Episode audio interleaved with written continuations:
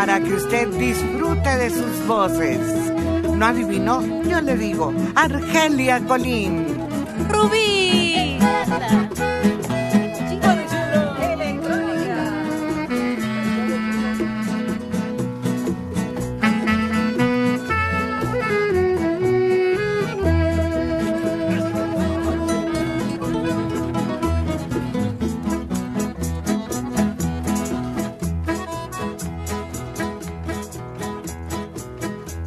Ay amigo, ¿por qué estás tan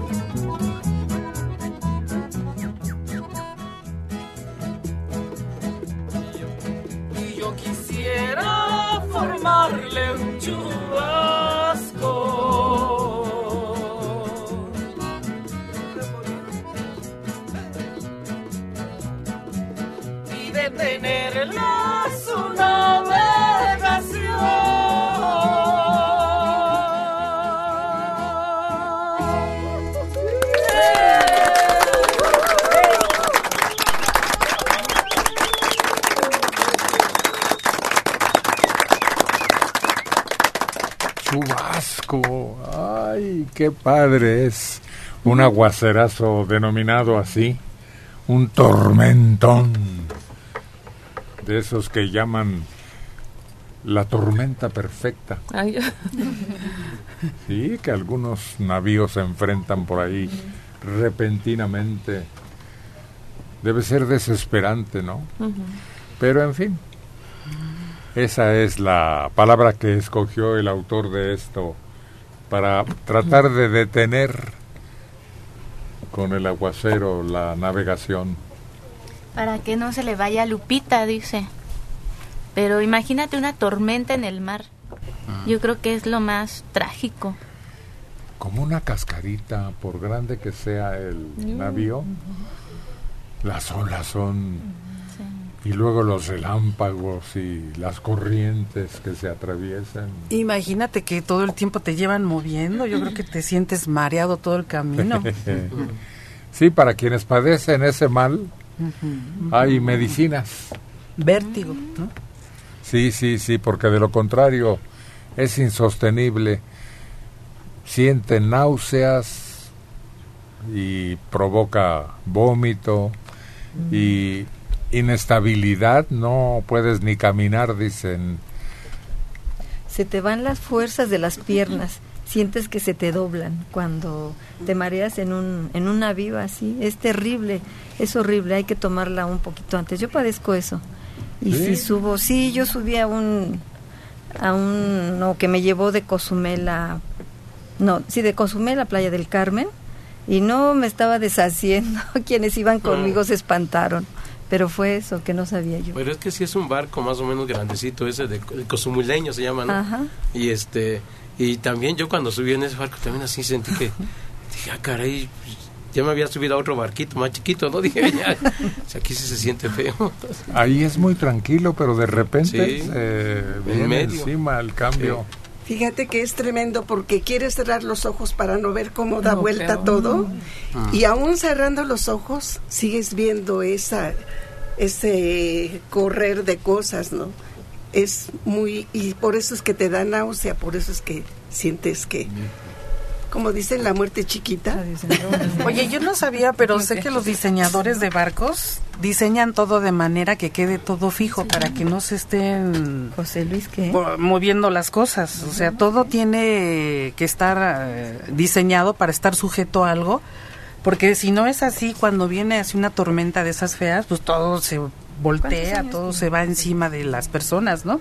Entonces yo no sabía que hay diseñadores especiales para cruceros donde diseñan todo para que esté No, adecuado y no se mueva. no es posible.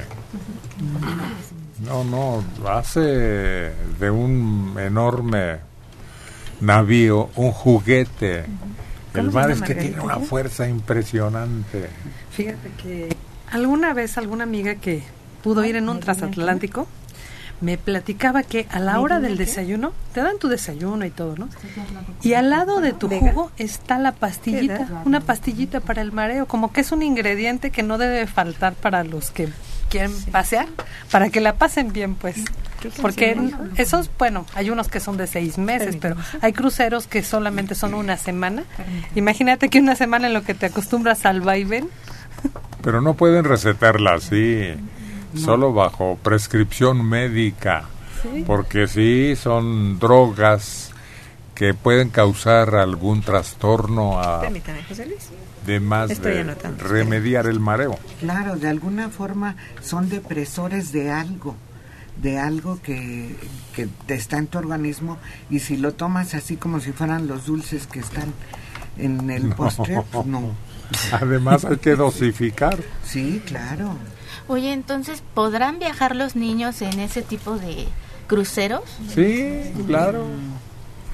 Hay personas susceptibles, pero principalmente cuando son adultos. El niño generalmente no sufre de eso. El niño se adapta más rápidamente a los cambios de, de lo que lo sostiene sobre la tierra. Si tú lo llevas a una lancha siendo un pequeñito, ni cuenta se da. Por el columpio, por los juegos mecánicos como el pulpo, ¿se acuerdan que el de repente da vueltas y vueltas y vueltas? Y, y el niño se levanta del juego sin problemas y el adulto tiene que agarrarse de la pared. No, incluso cuando juegan, a los niños les gusta dar vueltas El sobre sí volantín. mismos. Claro, pero porque ellos lo sienten satisfactorio, para ellos no, es pro- no hay problema. Te subes un volantín, uno como adulto, no aguantas dos vueltas. Y los niños pueden estar ahí por horas. O cuando eh, uno este, con su papá, el papá agarra al niño y le empieza a dar vueltas. Es, bueno, yo he visto que es bien divertido para los niños que se marean y, y quieren más. Hay un juego, el tío chueco, ¿se acuerdan? La casa. La Simplemente cabaña con ver cómo está la situación, ya te sientes incómodo, ya como adulto. Y luego hay una casa del tío Chueco que da la vuelta completa mientras uno está sentado en las bancas. Oye, eso era criminal. Hay una de videos de cómo la gente literal se voltea y caen como bistec. Y fíjate que todavía está, pero es la entrada ahora de un juego que se llama La Medusa. Pero entonces tú entras, ya no está esa, esa cosa que gira. Pero yo nada más de entrar y ver la casa chueca, ya me sentí mareada. y ver que las cosas corren para arriba, ¿no? Unas, unas, yo veo que tiene unas bolitas que ponen una, en una canaleja y yo pienso que van a correr para abajo, no corren para arriba. Al revés, ¿eh? Pero esa que tú dices, eh, no se movía la silla, o sea, parecía que se movía y se volteaba la casa, pero no se volteaba, nada más eran las imágenes y tú te perdías el- la ubicación, no sabías si estabas arriba estabas abajo, si, o sea, te, te daba una sensación es- espantosa, ¿no? De, como de delirio a estar ahí en ese, en ese cuarto, encerrado ahí. Es truco. Sí, sí, pero sí. Hay un padecimiento así que se llama vértigo de Menier y justamente me comentaba un otorrino que es cuando conforme pasan los años tenemos unos huesitos chiquititos, chiquititos dentro de lo que es el laberinto, ¿no? De nuestro oído que este se empiezan a descalcificar y hay una vellosidad así muy pequeñita que al pegarse produce los vértigos. Y fíjate que yo un tiempo batallé mucho con eso, por la música, se te inflaman todo el sistema que va de los oídos a- al cerebro. Y en varias ocasiones pues tuve que tra- tratarme con tratamientos largos y afortunadamente se controla, fíjate, mucha gente se asusta. Bueno, de momento uno se asusta porque pierdes toda la ubicación, ¿no? Como dice Soledad, se- sientes tus piernas que no tienes fuerza, Vértigo. tu cabeza pegada, grande, pesada. Vértigo. De Menier. Ese mero. Yo también lo sufrí ese y se siente horrible. Este, no, no puedes, te acuestas así y rum, se te van las ventanas. Y te volteas, te enderezas y trum, sientes que te Y me fui al médico y me explicó exactamente que los, lo de adentro se pega. Sí, entonces hay que lavar oídos. Bueno, O sea, hay que- hay que- no porque- solo- están tapados. y, este- y se siente que ya no te vas a componer, entonces se siente bien feo. Cuan- también cuando sufres presión alta o baja, pasa lo mismo.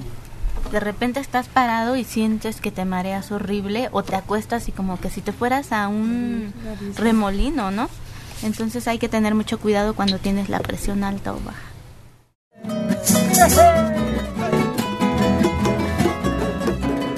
Esas guitarras anuncian la presencia de dos maestros de la misma, Checo Padilla y Carlos González, el Tamagotchi. Yo vendo unos ojos negros, ¿quién me los quiere comprar? Los vendo por hechiceros, porque me han pagado mal.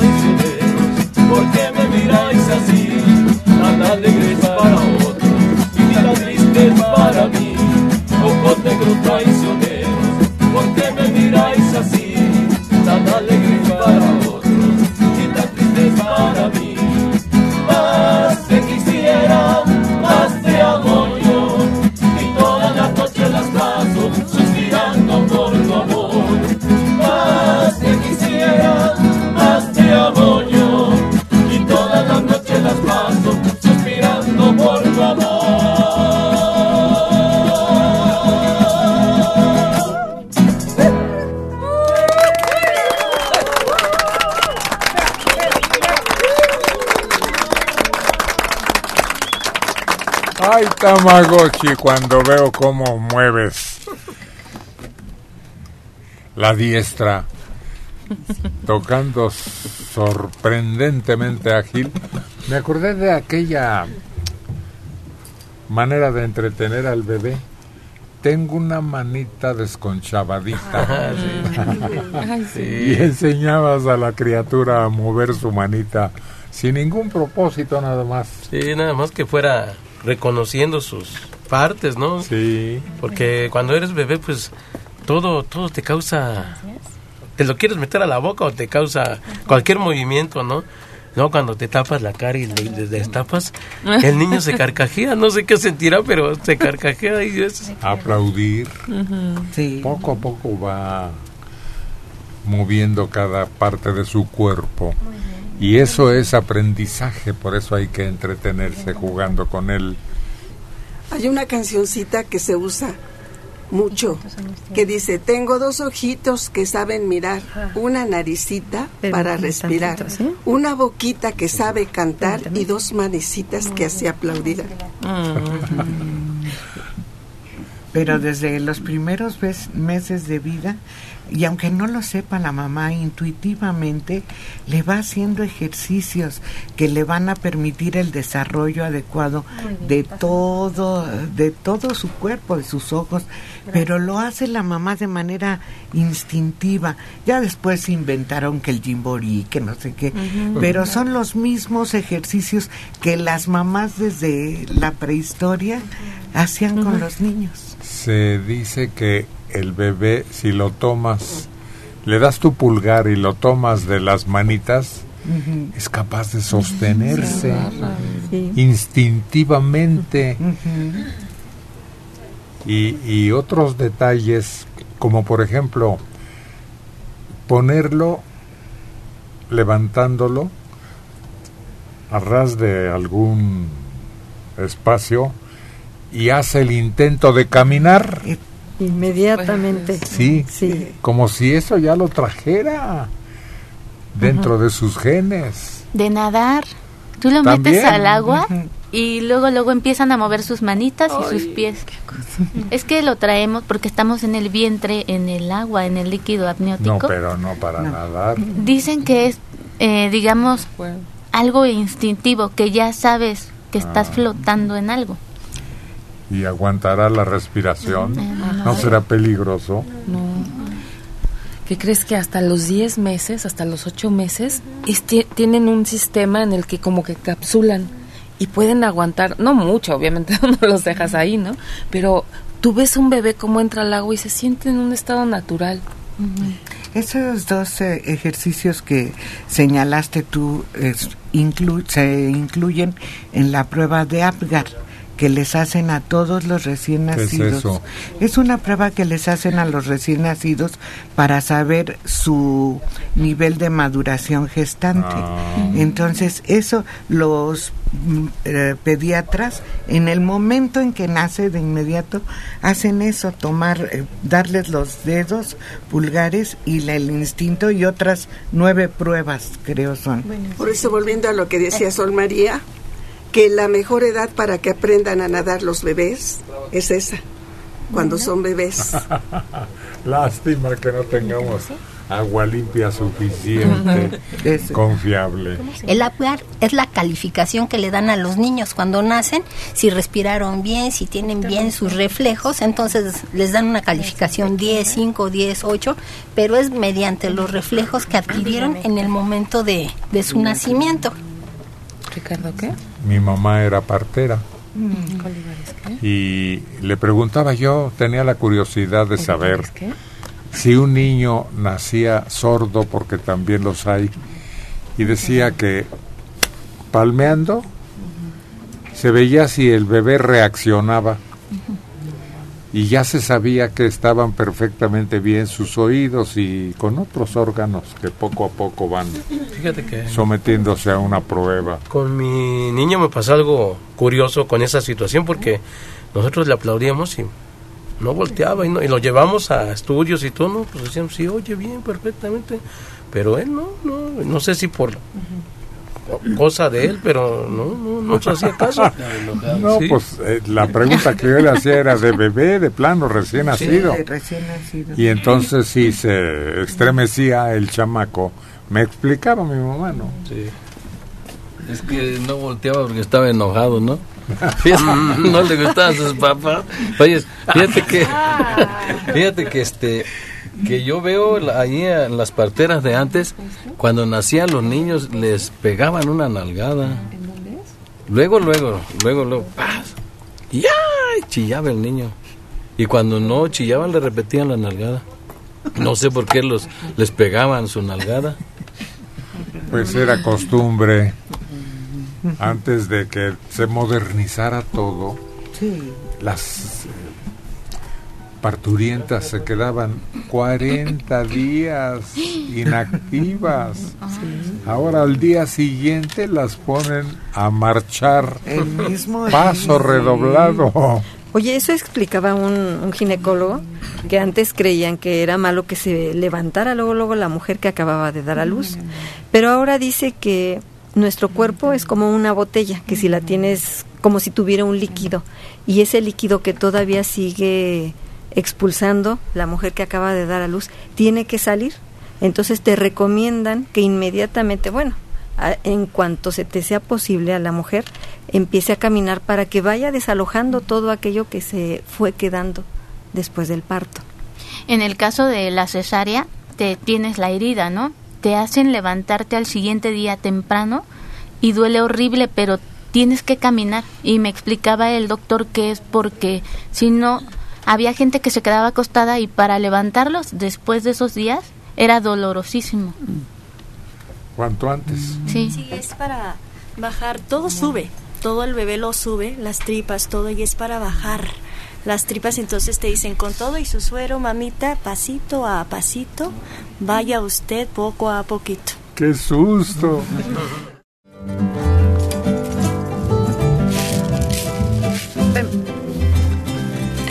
La reina del programa Buenos Días, coronando su testa con notas musicales. Es Argelia Colín.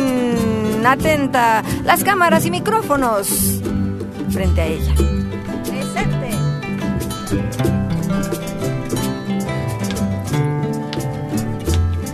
Yo te llevo muy dentro de mí la locura por ti aún se alberga en mi corazón. Te dejé partir. No me explico la razón porque paso la vida pensando, paso la noche soñando con tu amor, con tu amor, porque paso paso la vida pensando, paso la noche soñando con tu amor.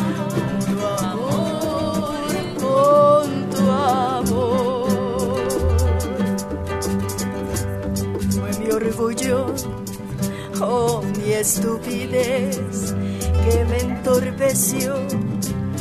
No tuve sensatez, quizás no supe valorar tu amor. Aunque te ofendí, te suplico tu perdón, porque paso la vida pensando, paso la noche soñando con tu amor, con tu amor, porque paso la vida pensando, paso la noche soñando con tu amor, con tu amor, con tu amor. Vienen a mi mente tantas cosas puedo perdonar, pero nunca, nunca te he dejado de amar. Yo te llevo muy dentro de mí y si tú me llevas muy dentro de ti, los dos sufrimos igual decepción el separarnos fue una tonta decisión porque paso la vida pensando paso la noche soñando con tu amor con tu amor porque paso la vida pensando paso la noche soñando con tu amor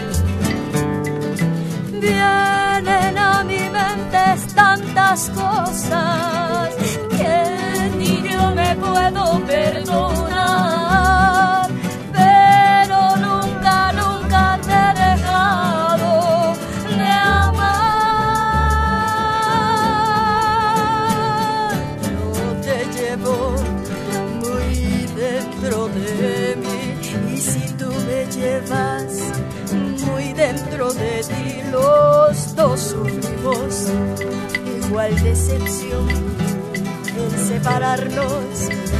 Fue una tonta decisión porque paso la vida pensando, paso la noche soñando con tu amor, con tu amor, porque paso la vida pensando, paso la noche soñando con tu amor.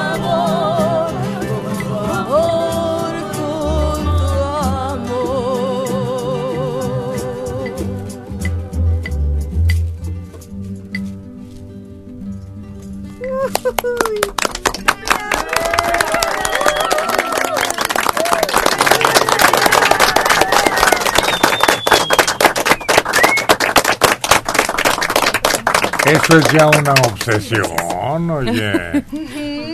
Sí, y hay que sacudírsela. Eh, eh, bueno, yo siento que en este caso, como que él la regó y como que él dijo, ay, qué tonto, qué tonta fue.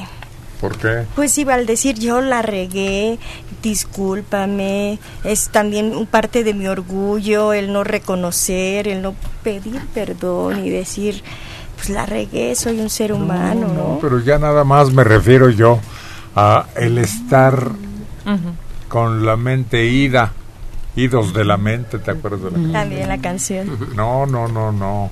Y a mí me pasó una vez ¿Sí? y me dijo Emma Godoy, hacía yo programa con ella, dijo, en cuanto empieces a pensar, es decir, ya se programa auténticamente la mente y te lleva al pensamiento, a la pérdida, a la ausencia. Dijo, oye una campanita y aparta de inmediato con otra idea para que no caigas en ese en estarle dando vuelta al asunto Sí, que, vuelta y que no te deja no te deja ver otras otras cosas que tienes a tu alrededor. Nada más estás obsesionado con un solo pensamiento un solo pensamiento. Esa gente que se queda como viendo a través de las paredes. Ajá. y es que ya cayó en esa especie de hechizo de amor Como que ni está, nada más está tu cuerpo, pero tu mente anda por allá. exactamente bueno le hablas y no te oye o no entiende lo que le dijiste y es malo Sí. Y luego reacciona, ¿qué, qué, qué, qué? ¿Qué? Y no, ¿Qué dijiste? Pero como uno, como que se pierde uno en el, en, eh, en el espacio, sí. pues no inventen como Checo Padilla, pero si llega a ocurrirles, es peligroso, porque eso es lo que conduce a una depresión y luego a un intento de suicidio y luego a no poder vivir sin aquella persona o aquel amor o aquella pasión. Estás como contándote una historia dentro y estás en eso y vuelves a contarte la misma historia y como que les gusta o gusta estar sufriendo y te quieres quedar solo para seguir sufriendo y estar en eso. No, La canción describe una situación horrible, Horrible. soñando también, no solo despierto, sino que lo envuelve totalmente. Y es Ramiro, una estrella, Guzmán. La gente lo pide, lo extraña, escuchen. El Luriangat. Puro Guanajuato.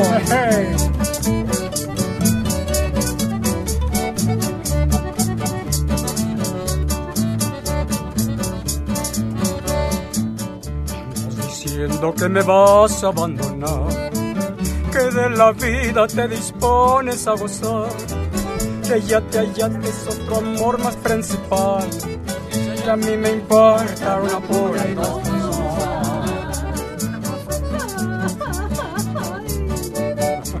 No vayas pues no me digas adiós, como si nada hubiera habido entre los dos. Que tengas suerte con tu cula, no de tal. Que a mí me importa una pura y dos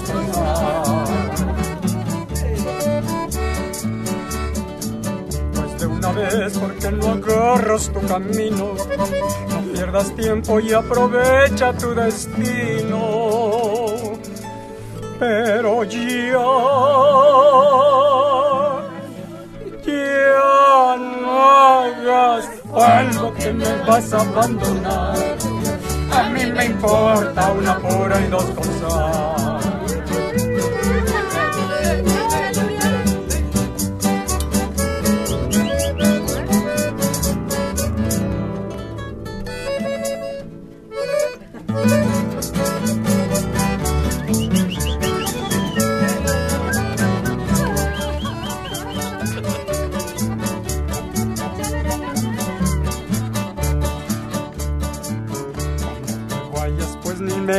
Digas adiós como si nada hubiera habido entre los dos. Que tengas suerte con tu cula no de tal a mí me importa una pura y dos con sal.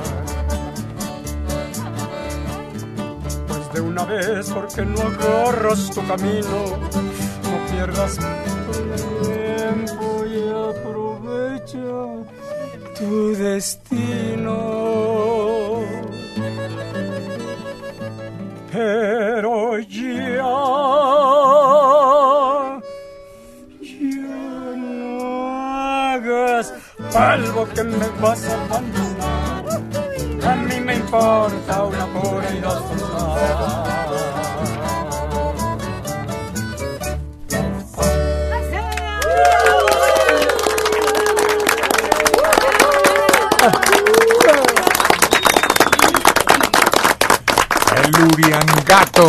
Pidiendo una con sal. Gracias. ¿Con sal refinada o con sal de grano? Ah, pues este, pues hay veces que agarra uno la salita esa que está este refinada y en una tortillita calientita, están sabrosas así calientitas con su poquita de sal. Ya la de grano como que se vende muy Hilaria. de vez en cuando este la de grano. Y pero pura refinada y refinada, pero es mejor la de grano. No, ya está tomando más conciencia las personas de que la sal de grano es menos dañina que la sal refinada. Todo lo refinado hace más daño. ¿Pero que no es la misma sal? No. No, no. Tiene otro procedimiento, está diciendo Adela, igual que el azúcar. Ah, porque sí, yo me acuerdo de eso cuando estaba yo chiquito que mi mamá empezaba a tortear y, y la- las tortillas en el comal se empezaban a esponjar, ¿no? bien sabrosos, parecían sapitos. Y tenía un, una que le dicen machigües, ¿no? Una, una con machigües para meter la mano, para que no se le pegara la, la masa en las manos. Y siempre estaban mojando ahí la mano y un salero allí por un lado, pero sal de esa, de grano. Y me acuerdo que pues, yo creo que me veía o nos veía medios tristes viendo la, el comal con tortillas y agarraba una de las esponjaditas y nomás le daba un doblón. Y, se mojaba la mano y la metía en el salero y con lo que agarraban los, los dedos mojados agarraban la pura sal chiquita. La más chiquita, el grano más chiquito, porque era sal de grano, pero en ese avión era nomás chiquito. Y nomás la hacía así con la, como que le polvoreaba la sal y, y la hacía taquito. No, hombre, estaba bien rica. Ahora sale hasta más cara, ¿no? Sí, ahora está carísima. Y como ahora se han inventado que la sal rosa y que la del Himalaya y la que, pues más caras todavía, un botecito de 10 centímetros te está costando 60, 70 pesos. Y ahora ya venden la piedra tal cual, que dicen que viene del Himalaya, negra o rosa. Y tú la raspas y utilizas eso de sal. Sí. Ajá. Sí.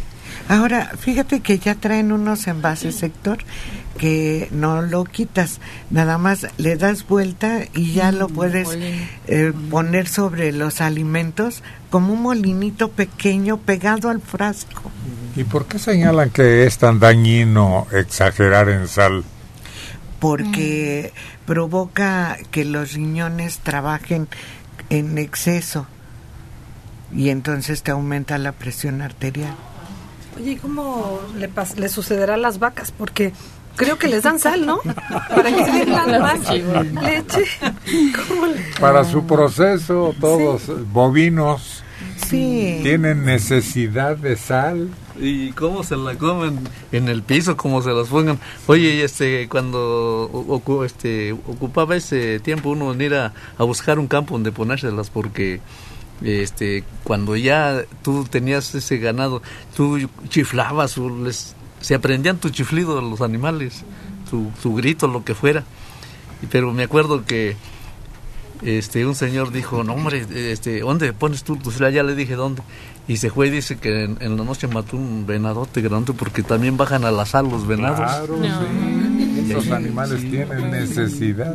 Todos los animales, incluso los caballos, y yo le preguntaba a una persona que, que tenía esos animales y que les daba una que le llamaba sal de tierra para que consumieran los minerales que les hacía falta después de comer su pastura, porque les hace falta. Hay borregos, el cimarrón ese y el otro, el de las alturas, montarás que se llama. Bajan a tomar sal porque necesitan su necesidad imperiosa corporal les impulsa están a alturas inconcebibles y entre peñascos con un riesgo muy grave, ¿no? Pero Sí. acostumbran a caminar en esas cumbres y bajan, aunque se arriesguen, bueno, se ponen en manos de otros que andan tras de su, sus huesitos para comérselos, Sí. pero se arriesgan porque la necesidad es imperiosa. Es que la sal hace que se retengan líquidos, entonces si tienen líquidos no se deshidratan.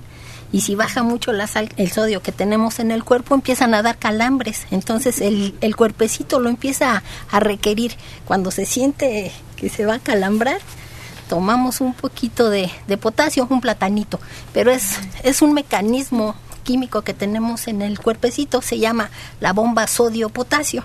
Cuando me sobra potasio, está baja la sal y entonces nos hace falta líquido. Necesitamos tomar agua para compensarnos y estar eh, en un nivel óptimo, porque nosotros somos el 70% de agua, entonces necesitamos estar en ese, en ese nivel para no sentirnos mal. Qué decepción, la mujer amada pura agua. María Juana Montero Hernández de Catepec tiene 71 años. Yo los he escuchado por muchos años y ahorita los estoy viendo por mi televisión. Ay, qué gusto poder verlos. 69 años, señora Flora Macedo Macedo de Tlalpan. Yo viajé en el Costa Fascinosa. Es un barco que sale de las costas de Barcelona a Marsella y luego a Italia. Tiene 14 pisos y fueron 15 días en el mes de mayo del año pasado. El movimiento imperceptible. Adentro era como otra ciudad. Muchos eventos, ejercicios, alberca techada y al aire libre también. El bufete es súper extenso y a los niños menores de 11 años no se les cobra. Ricardo Olivares García de La Gustavo Amadero, 72 años. Yo tuve la oportunidad de ver a una persona en Agua Hedionda, en Cuautla, en Cuautla, Morelos. Metieron a un bebé ahí donde nace el agua. Era un chiquito de seis meses y lo soltaba. Yo me espanté hasta que vi cómo el bebé nadaba y se movía bajo el agua como si fuera su hábitat. Me sorprendió mucho. 80 años, Hilario Mozo Contreras en la Gustavo Amadero. Siempre los escuché por radio. Hoy que los estoy viendo, me da mucho gusto. Marcelo Martínez Chávez, de Bueno. 73 años, en Estados. Unidos. Buenos días. Héctor, ¿qué significa la palabra malacatonche? Saludos para todos en el programa. Es tomar a alguien y darle vueltas para desorientarle. Yo lo he escuchado cuando hay que romper la piñata. Entonces se toma a la persona con los ojos cubiertos y se le da vueltas y vueltas para que después no siga sino las instrucciones que dan los mirones. Yo creo que para tomar a un niño también y darle vueltas con sus propias manecitas con cuidado, ¿eh? Sí. También se denomina igual malacatonche. Malacatonche, sí, que te, es que le den vueltas con algún objetivo o sin objetivo, pero que te den vueltas. Y las guitarras acompañan la presencia, elegancia de Rubí Esmeralda.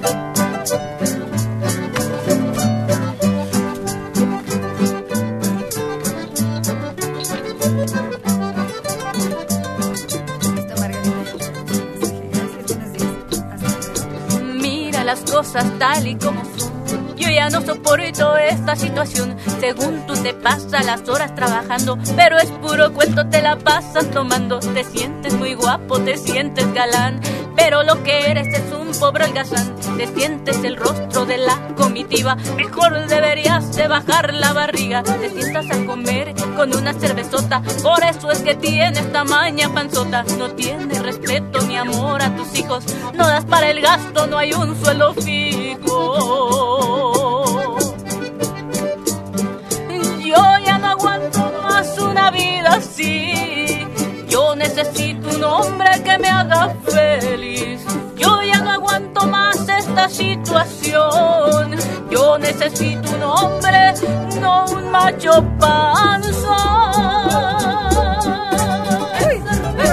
Ahí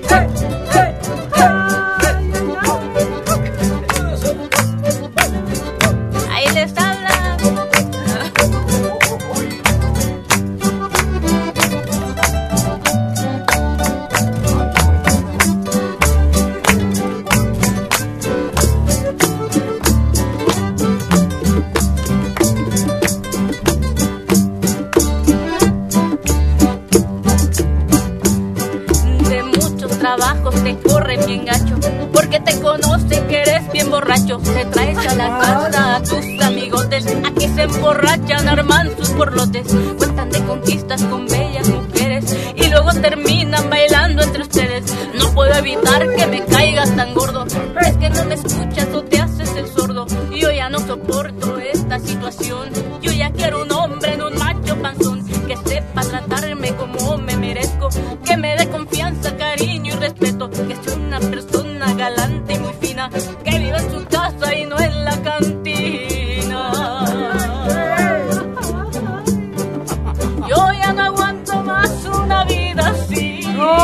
Yo necesito un hombre que me haga feliz. Yo ya no aguanto más esta situación.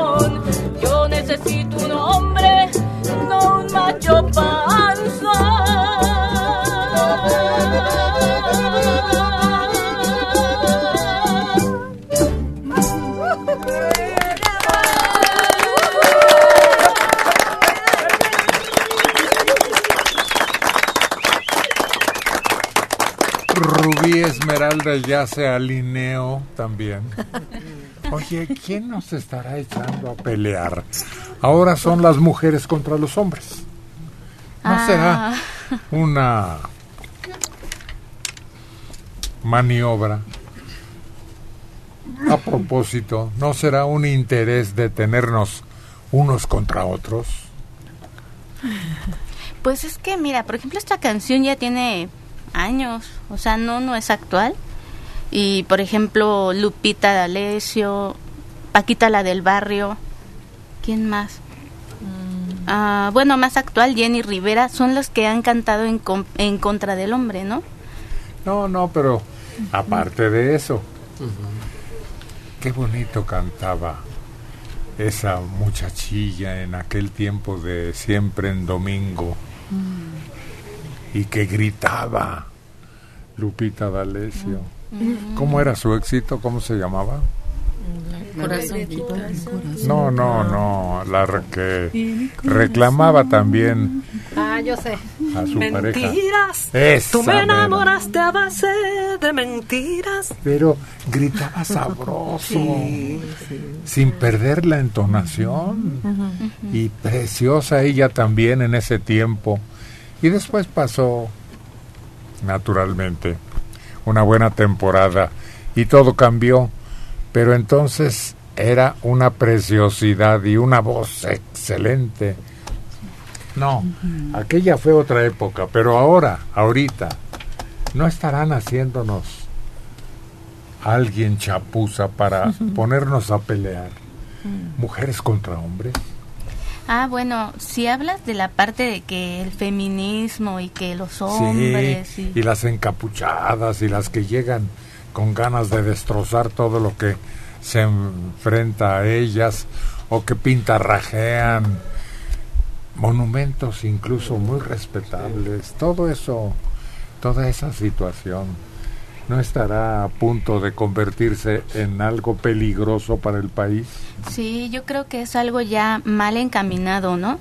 Porque obviamente todas las mujeres apoyamos que se nos respete, que se nos dé igualdad, todo, todo eso yo también lo apoyo.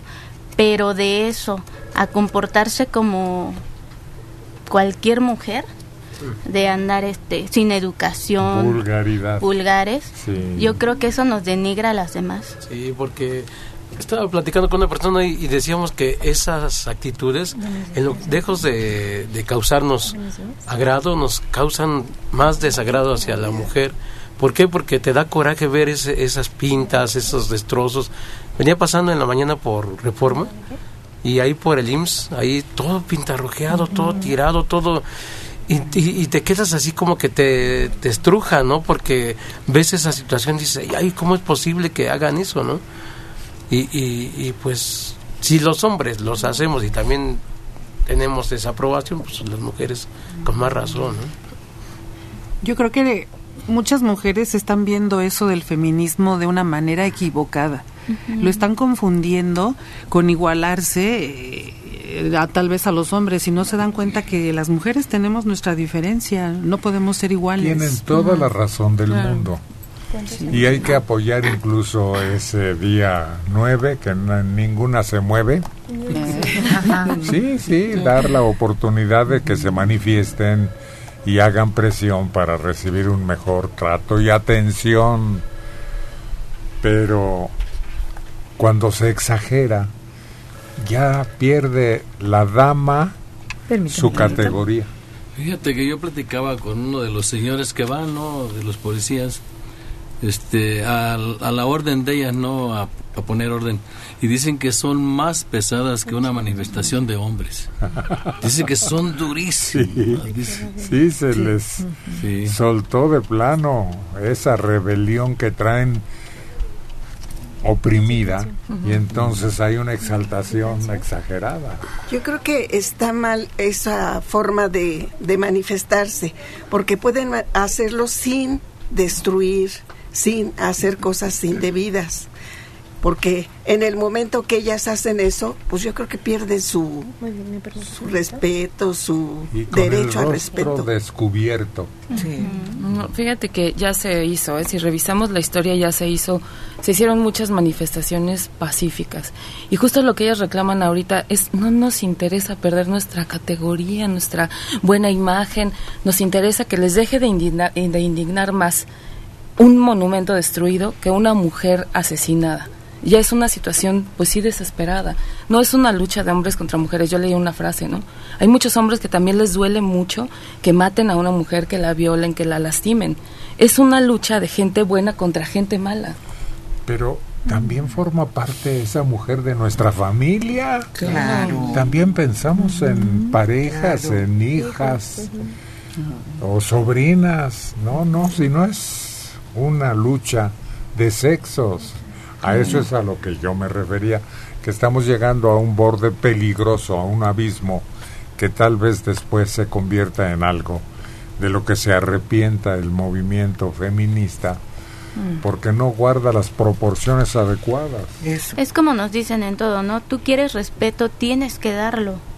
¿Quieres que te traten bien? No tienes que estar golpeando ni pegando. Por llamar la atención es como un niño. Dicen que ellos por llamar la atención hacen un berrinche. ¿Y qué hacen? Al contrario, el papá lo ignora. Entre más berrinche haga, entre más destrozo, lo tienes que igno- que ignorar para que él retome la actitud.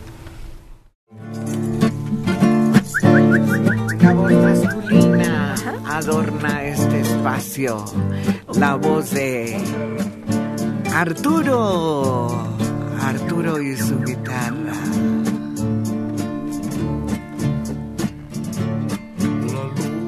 de la luna llena corre por todo el potrero. La van siguiendo las nubes con gotitas de aguacero.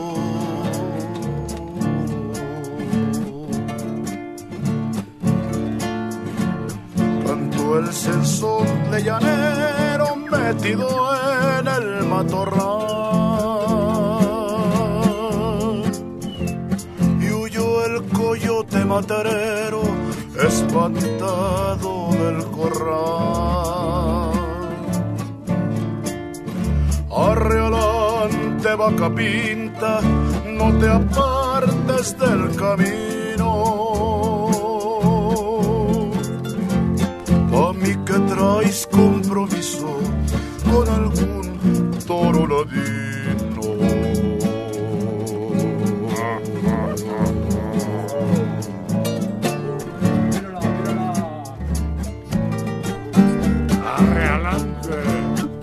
Vaca penta.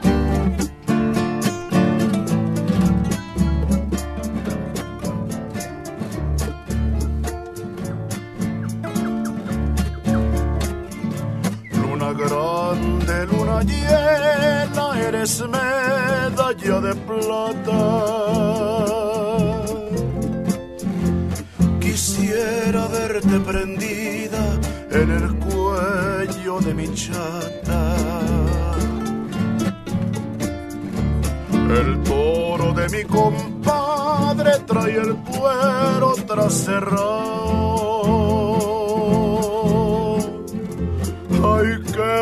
Está mi ahijada aquel habré bautizado.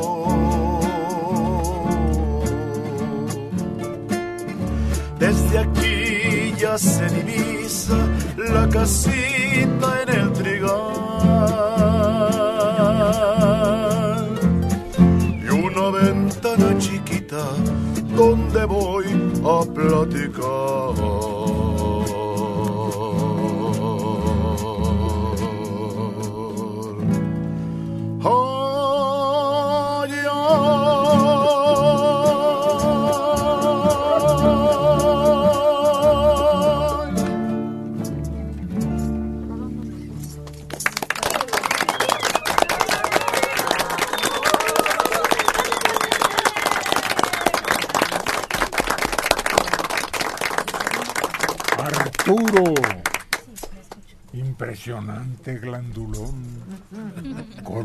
Parece este. ¿Cuánto pesas más o menos?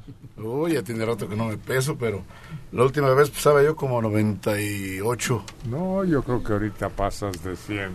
Sí, con la guitarra, pues yo creo que sí. y con el tololoche más. No, no, no.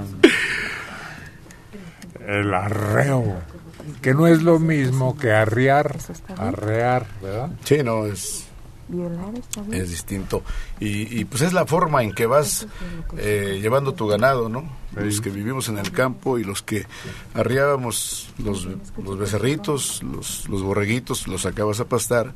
Y era bonito eh, aquella, aquel panorama campirano, este, ir viendo los árboles y que ninguno se te desbalagara por allá, ¿no? Ándale.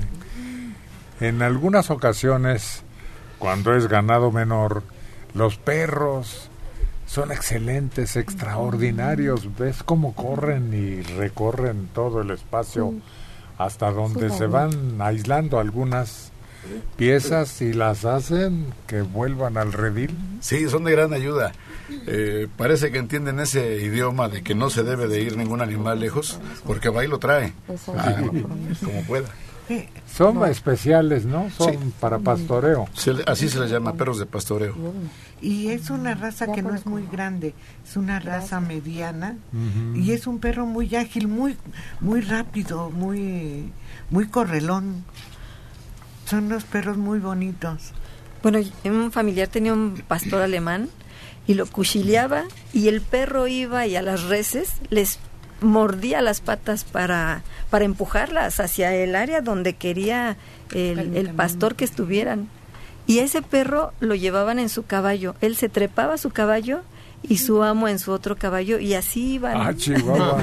Sí, ya lo Sí. tenían, sí, perfectamente entrenado. Y era muy inteligente. Sabía, en cuanto veía que una de las reses se iba, pero corría y al chiflido del amo, luego, luego, a morderle las patas para juntarlas, que, no- que no se desbalagaran. Por eso en un establo es muy raro que no exista un perro, o dos por lo menos, porque son de gran ayuda para que te cuiden el ganado, incluso estando dentro del establo.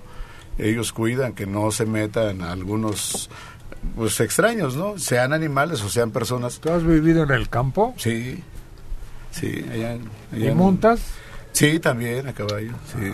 Una vez por ahí nos fuimos a la playa, no sé si recuerdas, allá en Montepío, y andábamos y nos rentaron unos caballitos, ¿verdad, Carlos?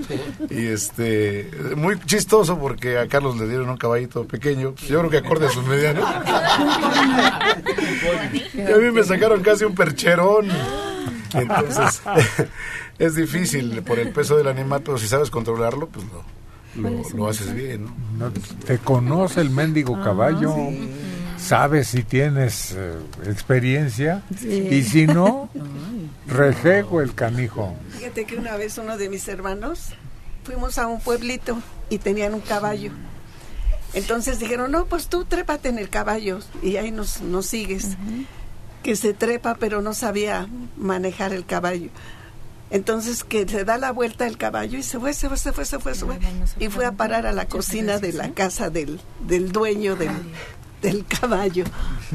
Hasta un burro te desconoce y se regresa. Sí, sí, son animales que, que se acostumbran además a una mano.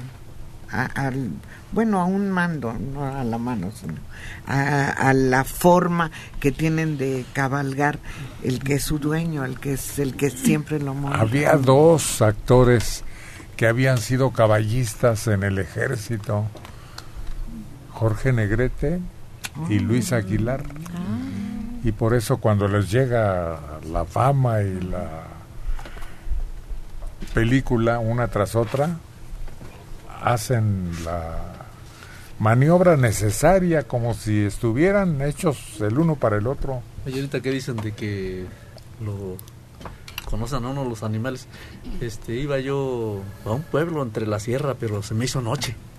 Y llegué a otro pueblecito, ah, bueno, antes de donde iba y me, me acordé que yo ahí tenía unos amigos y ya me metí ahí, era un potrero. "Eh, señor Ángel, señor Ángel, ya salió y que vos voy a ver a mis jefes y se me hizo, ya eran como las 11 y era noche. Y, y había una pasada que le decían las tapias y decían que ella espantaba. No, hombre, yo iba bien espantado, ¿cómo iba a pasar ahí? Y ella me dice, pues le voy a prestar un, le prestaré un caballo, nomás que vamos a buscarlo porque este los traigo ahí en el campo y no, no, no los hallamos y hay un burro. Y dice, pues este se lo prestará, oiga, pero este nomás llega al paso ancho y de ahí ya no lo hace pasar. De ahí se regresa de- o se va para la milpa, pero para papagayos no va. Luego ya, pues yo ya espantado, ¿y ahora qué voy a hacer? Digo, Angelito, no sé amarlo, pues acompáñame, vamos. Dice, pues como no me dijo, desde que nos hubiéramos ido, dice. Hombre, hasta me alegró el alma. Ya no me fui solo, pero me fui caminando, pero ya no solo. Es que los animales conocen la voz del amado, no del que ama a su animal.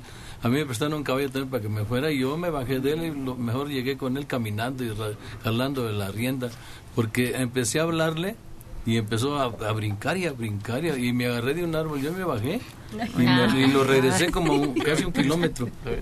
Yo dije, no, pues cómo, porque una vez se me desbocó un caballo y sí me tiró.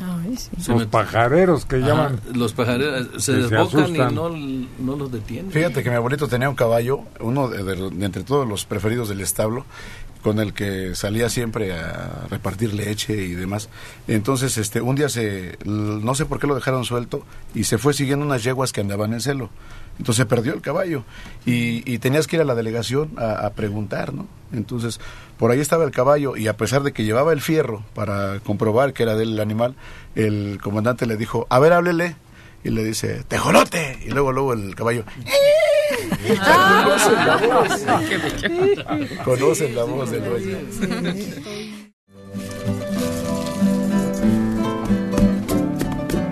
Le llaman Lady Mariana por la realeza que tiene al interpretar las canciones mexicanas. Creí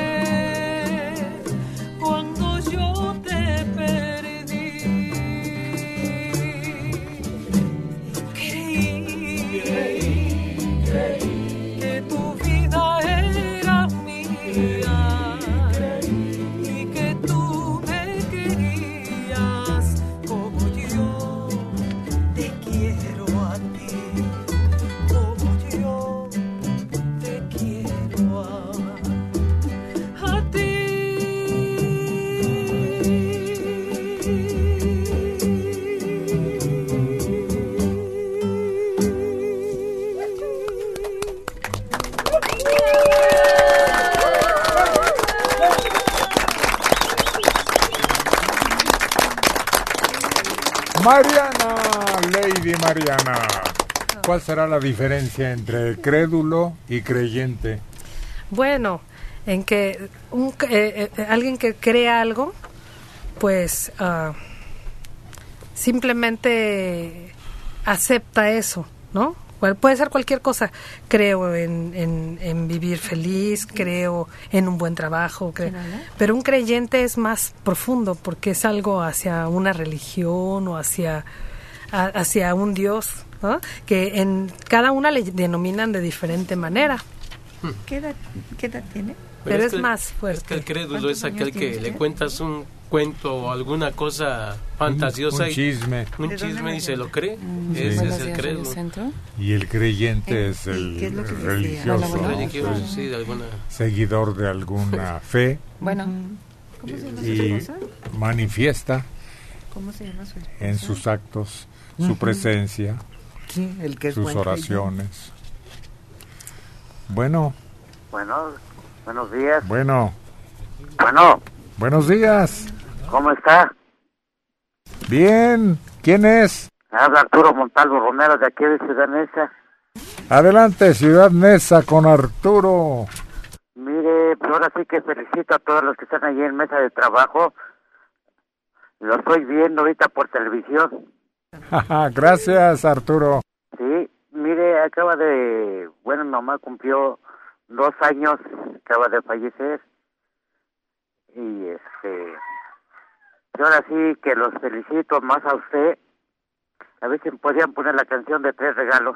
¿Cómo no, Arturo? Claro que sí. A su memoria, A su, su memoria. Gracias. a sus órdenes. Esa es famosísima de cuando duetos y tríos y grupos la hacían sonar y escucharse por todos los rumbos. Aquí tenemos a un dueto que le interpreta de manera magistral, pero muy sentida, Carlos y Checo. No voy a marcharme, a sin antes decir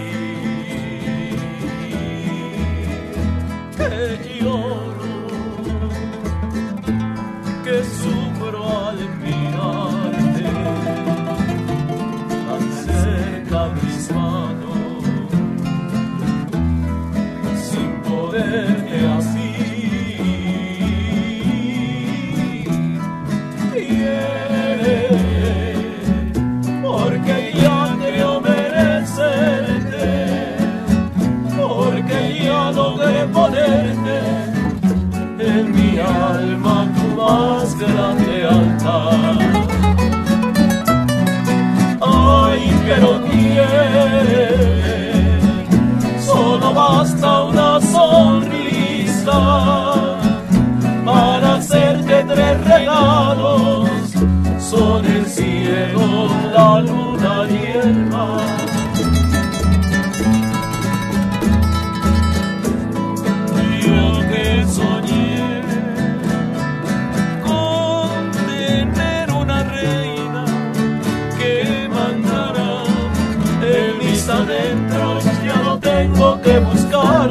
Porque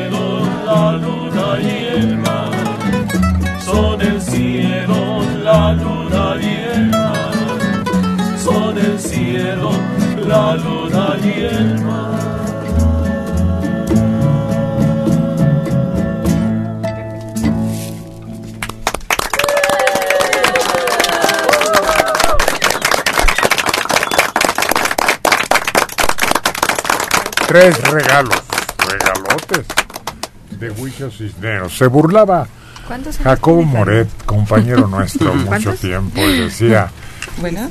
¿Eras o qué eres? que la que ¿Cuál es mandaba en sus adentros era la solitaria. De la que le exigía la comida. ¿Quién sabe cómo se le ocurrió esa frase a, a este compositor?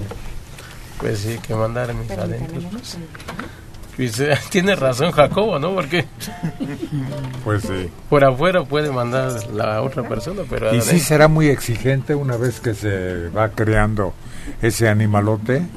Sí, ¿Sí? sí, porque empieza chiquitita, pero después llega a medir varios centímetros, porque se la pasa come y come y come y come. ¿Centímetros? Centímetros. Yo creo que más Yo una vez escuché, yo no sé si sea cierto, a mí me sorprendió porque lo vi en un, en un documental que un- sacaron una solitaria que medía 12 metros. Sí, es probable. ¿Cómo? Cabeza. Sí, sí, pudo haber estado en todo el intestino, recorriendo todo el intestino, porque eh, se va, se le van sumando anillos cuando crece, se le van sumando ¡Qué anillos. feo! Ese, es terrible, es un animal malvadísimo. Además suelta, que son huevos y luego se reproducen si alguien los ingiere. Sí.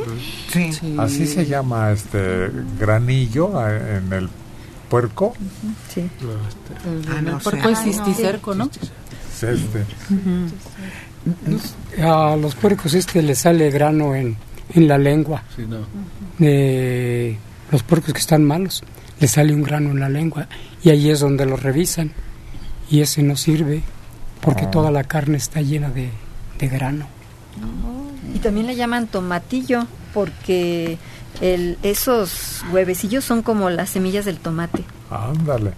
Y creo que se va para el cerebro. Sí. En cierto momento, en el cuerpo humano, una vez ya que anidan o crean este. Puede haber una o dos o tres solitarias dentro de un cuerpo humano. Esa es igual que la triquina, el tomatillo y todo eso. Eso, sí. Aquí está. Por eso hay que hervir muy bien la carne de puerco y revisarla, pero pues muchas veces se escapa en los eh, lugares donde los ejecutan. Oye, y la fresa tiene esa misma bacteria, ¿verdad? No, esa es No. otra cosa. ¿Sí? Sí. Fíjate, Héctor, que los puercos que andan en, en el campo son los que crían este ese, ese grano en, en su cuerpo, porque comen de todo este, lo que encuentran. Sí. Por eso no tienen un alimento así como el que se les da en las granjas, que está seleccionado. No, la fresa ya no, ya no corre ese riesgo porque ahora crece donde no produce el cisticerco ese. Porque es una planta muy pequeña, la de la fresa, y está al ras de la tierra, pero ahora cubren cada surco con plásticos y nada más dejan un- una perforación donde brota la planta, entonces ya no tiene ese contacto con la tierra que antes había. Pero además es amiba la que se la que anida en la fresa. Anidaba porque ya ahora ya la fresa que se produce en México ya tiene ya es muy segura para comerla. Antes no te podías comer la fresa así del mercado, no hombre. La cepillaban incluso. Sí, le quitabas todo lo sabroso. Es bueno siempre cortarle las dos puntitas. Donde se cría, la, la- la- este, donde viene su, su rabito, y la otra parte. No, no es cierto. No. La, La fresa se debe lavar con todo y el rabito. Sí. Y ya después de que la lavaste y la desinfectaste, entonces ya le cortas el rabito. No, antes no, si no el bicho se mete a la pulpa de la fresa, ¿no? Bueno, Bueno, bueno, bueno, buenos días. buenos días, señor Héctor. ¿Quién es? Habla con Fabián Erazo. Bueno, Fabián Erazo. A sus órdenes, Fabián. buenos días. Buenos Quería días. felicitarlo mucho por su programa. Este, yo, bueno, mi abuelita desde muchos años lleva escuchándolo. Es la primera vez que que marco su programa. Este, quería mandarle un fuerte saludo, este, por comunicar todas las cosas que suceden en nuestro país. Y este, quería ver si le podía dedicar un saludo a mi abuelita, por favor. ¿Cómo se llama ella? Marta Romero Cuevas. Marta Romero Cuevas, es su abuelita. Un saludo. ¿Y una canción? Sí, la de Caminos de Michoacán, si es tan amable. Claro que sí, Fabián, a sus órdenes. Gracias. Que pues es la primera vez que marco y pues espero le haya gustado este bonito detalle. Claro, sí. Que esté con nosotros y que envíe a su abuelita el mensaje musical. Claro, Fabián, hasta la próxima. Vale. Aquí andamos nosotros. Por lo pronto. Vámonos pa' Michoacán y es la chica electrónica que nos llevará por esos rumbos. Esta canción dedicada a Marta de parte de su nieto Fabián. Es buenos días.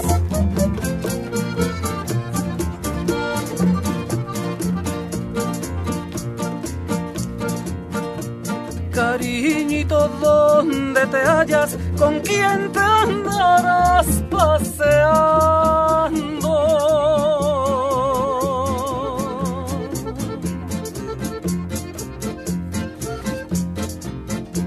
Presiento que no me engañas, por eso te ando buscando. Vengo de tierras lejanas, no más. No más, no más, no más.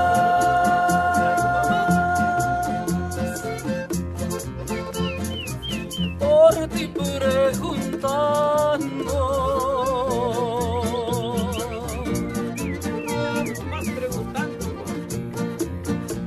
Me dieron razón que andabas en la tierra michoacana.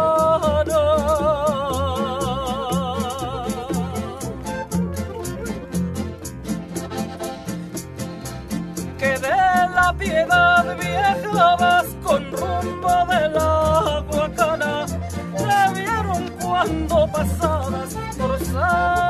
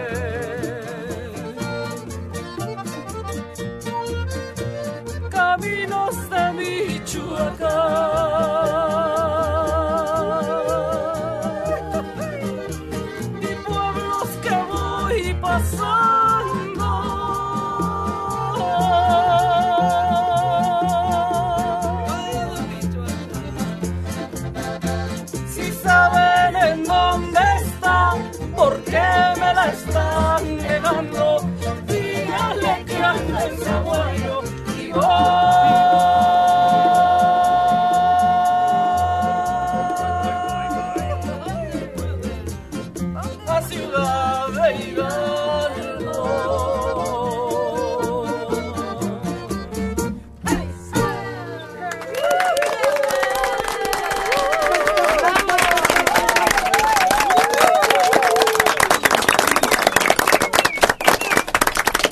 La chica electrónica entonando este Caminos. ¿Qué distingue a Michoacán? Sus lagos, ¿Qué más? Sus artesanías, ¿Qué otra cosa?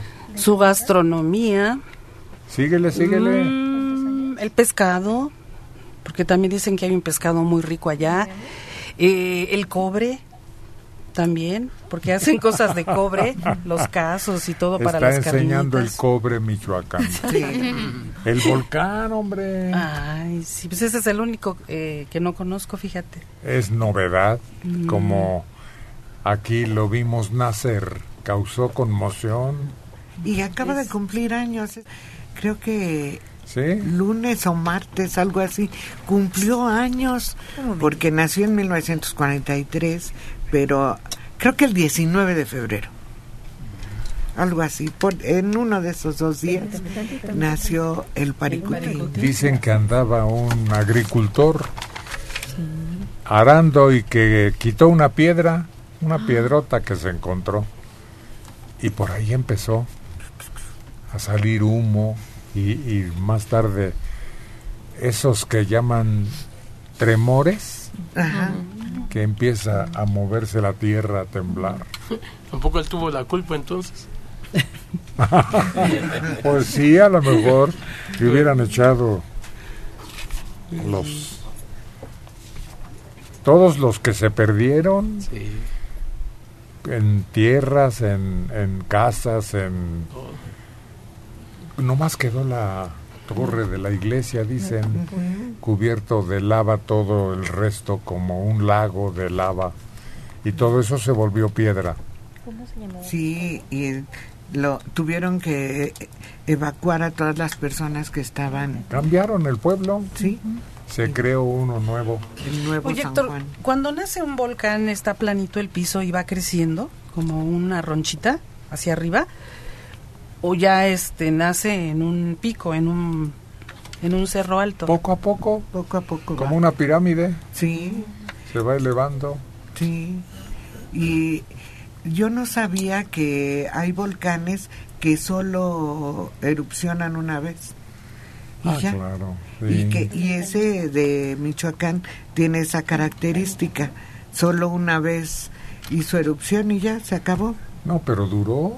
Sí, claro. Tomaron algunas películas y en la noche se veía de colores el lanzamiento, sí, de piedras y, y llamaradas. humo.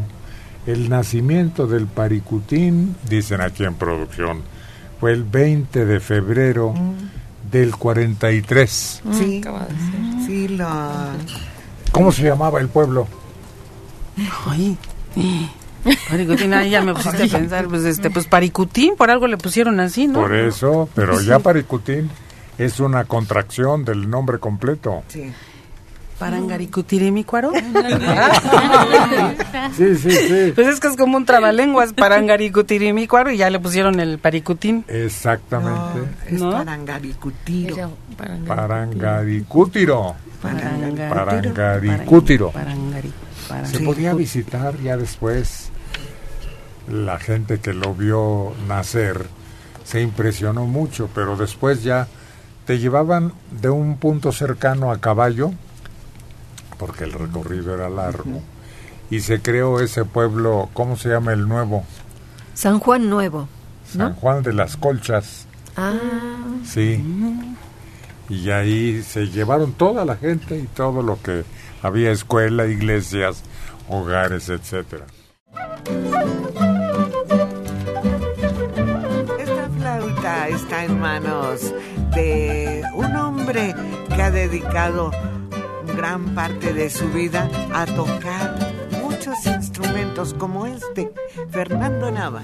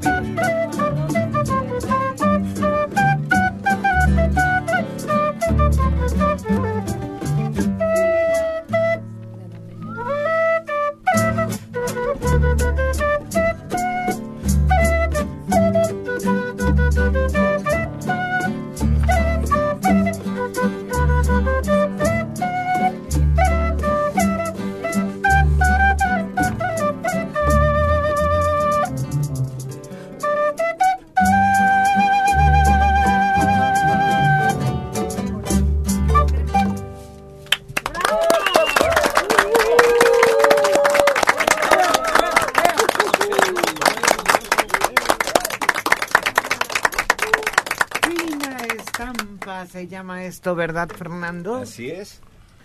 De María Isabel Granada. Granda, perdón.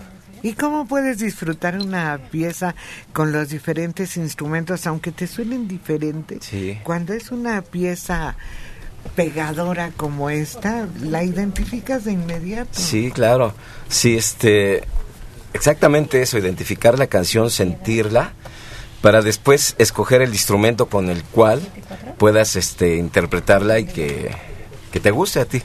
Y ya escoges el instrumento, ah, esta se oye bien en saxo. Por ejemplo, esta me gustó mucho para la quena y este y la disfruto de con este instrumento tocándola. ¿De dónde Sí. la llama? Quena, que es eh, como una flauta, pero con un material distinto. Sí, es este un tubo de bambú, una fracción de tubo de bambú. Se le hacen orificios. Esta tiene seis orificios para formar eh, pues las notas de la escala do re mi fa sol la y si contiene. ¿Y todos los orificios son iguales o unos son más pequeños, más profundos? Sí, unos son más este de diámetro más pequeño y otros de diámetro un poco más eh, anchos. Se da por el, el- los...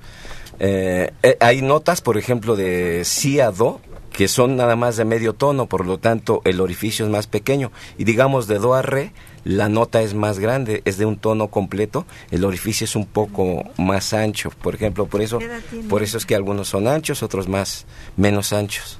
Ay, con razón Sí. no todos podemos entender eso, porque nunca me hubiera, yo nada más le hubiera hecho un hoyo a cada uno y ya.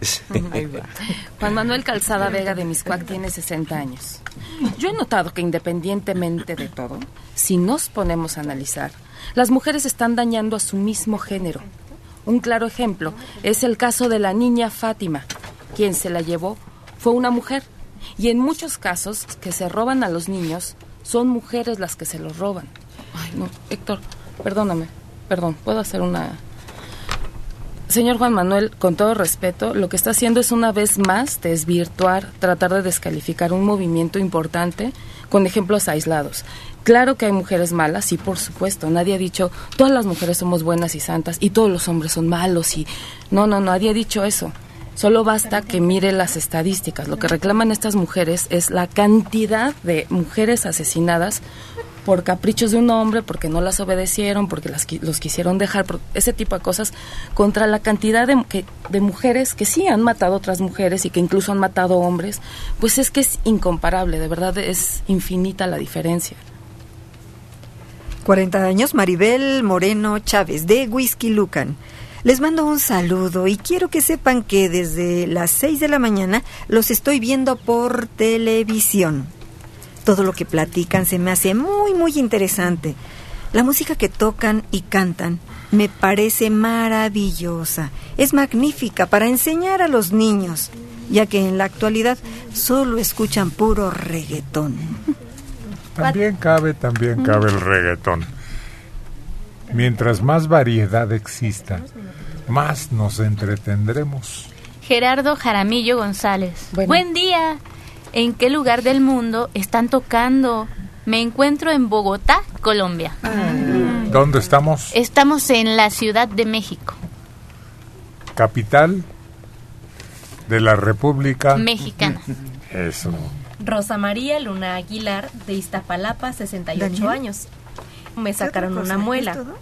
Tardó más de una hora ya que se me había caído una amalgama y no se pudo salvar. Después se me complicó, me dolía el oído izquierdo y tuve un derrame en el ojo. A los 10 días me revisé y me salió un pedacito de diente. ¿Esto es normal? Ya que me duele un poco y el doctor me dijo que me lo limaría con la fresa, ya que no es parte de la muela que me sacaron.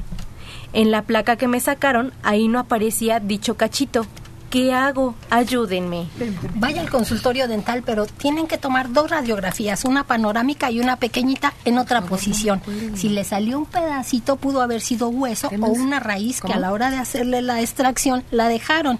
¿Qué pasa? Pues con el tiempo el cuerpo las empieza a rechazar, no tan rápidamente, entonces fue un pedazo de hueso.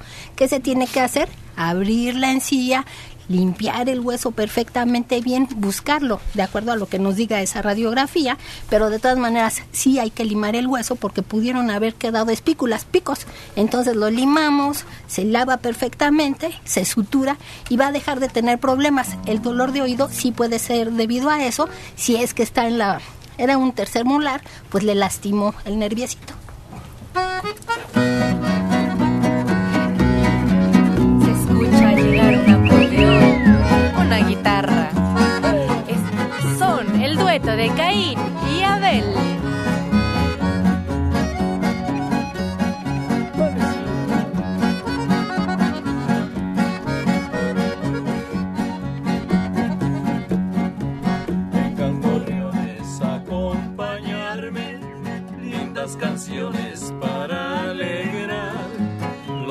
corazones que no estén tristes, que se reanimen con mi cantar.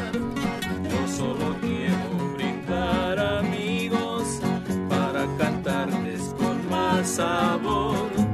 Con los gorriones del topo chico que me acompañan esta canción. Rincón placeres que ahí encontré,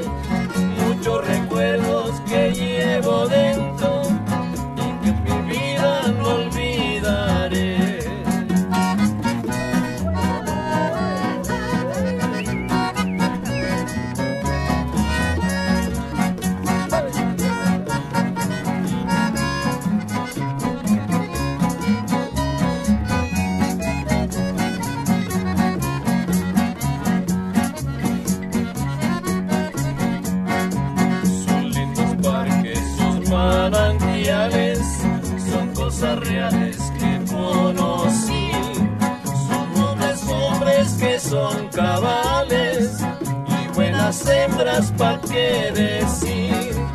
Ahora gorriones sigan tocando, no me abandonen en mi cantar.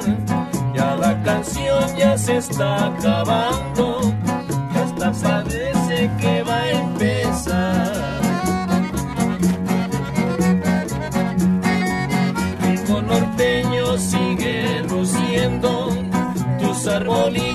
se ven crecer, muchos recuerdos que llevo dentro, ya topo chico no olvidaré.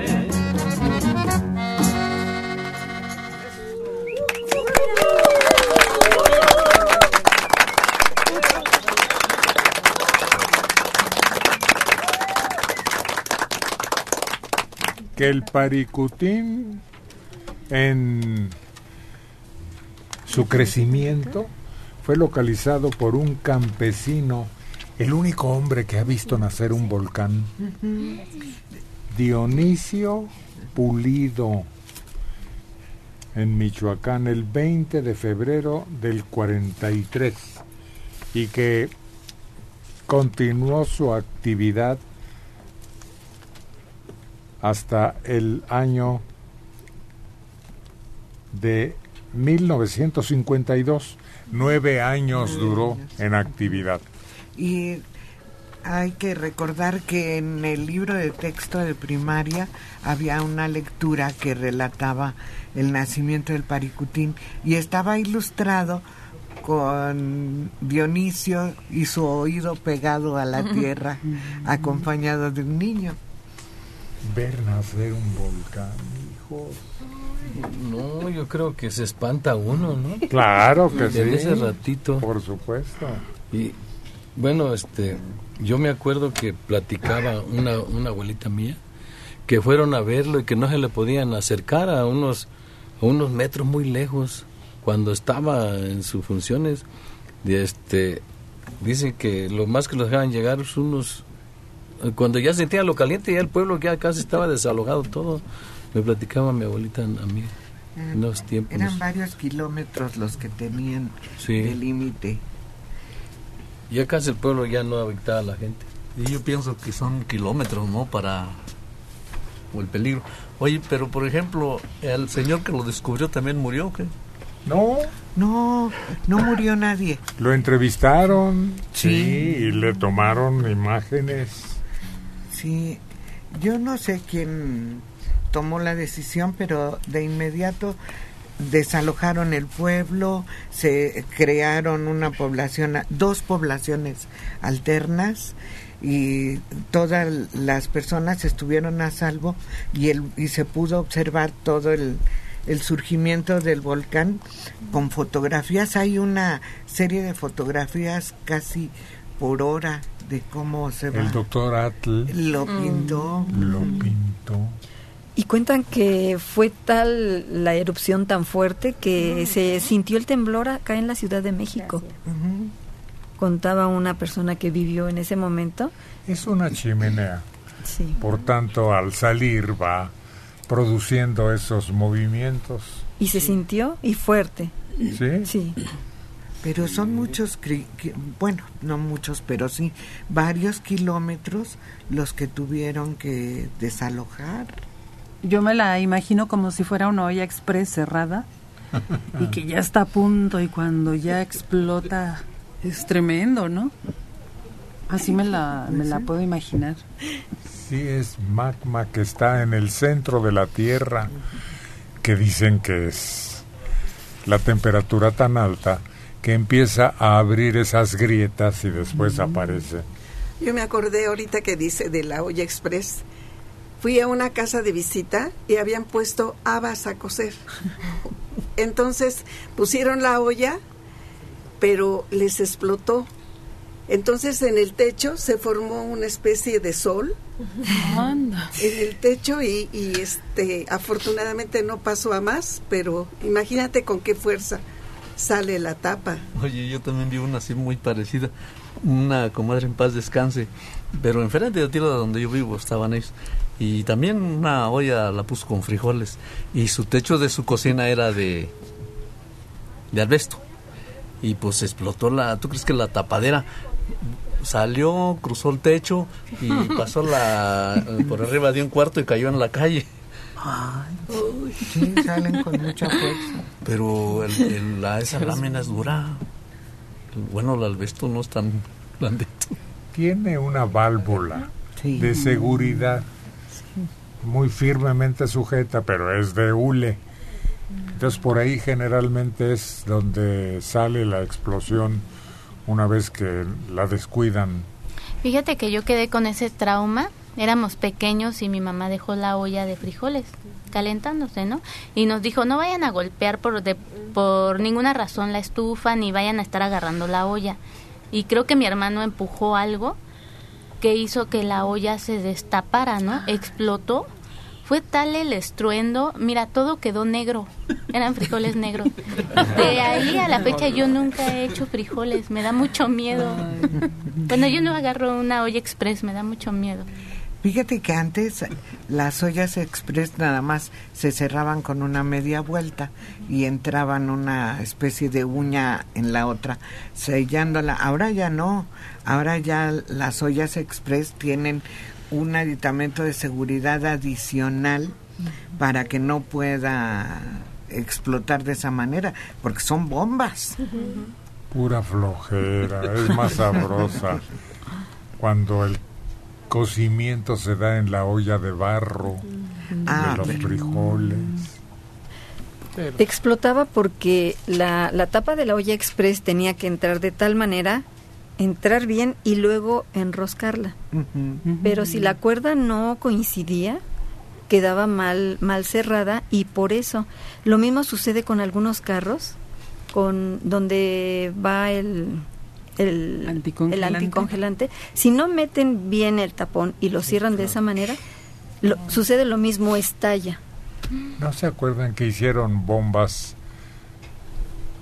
con una olla express en un maratón Sí. y explotó y dañó a muchas personas? Oye, pues fue en el de Boston. Sí, fue en ese. Sí. No me En acuerdo. el de Boston. Y hubo varios muertos. Sí.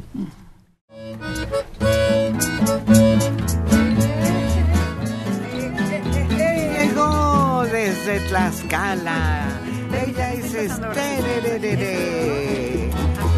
Bien acompañada porque viene con su guitarra.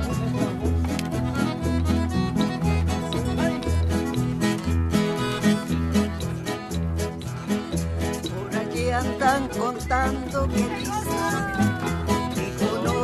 te vas a casar.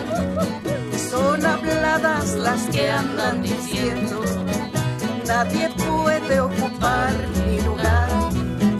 Me pediste que yo te quisiera y por eso mis besos te di.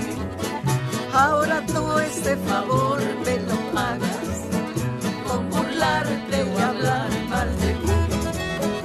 Todos dicen solito es muy fácil gozar de tu amor. Dime cuánto me cuestan tus besos, nada más no me pidas de amor.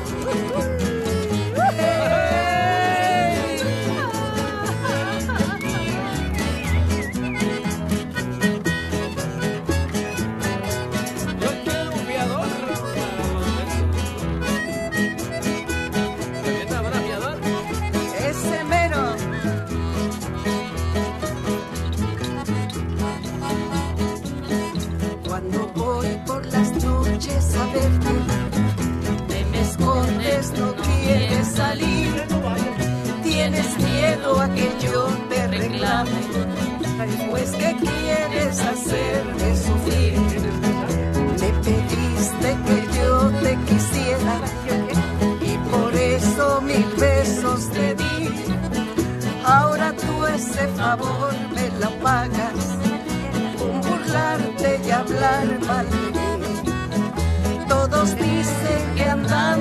Solito es muy fácil gozar de tu amor. Dime cuánto me cuestan tus besos, nada más no me pidas fiado.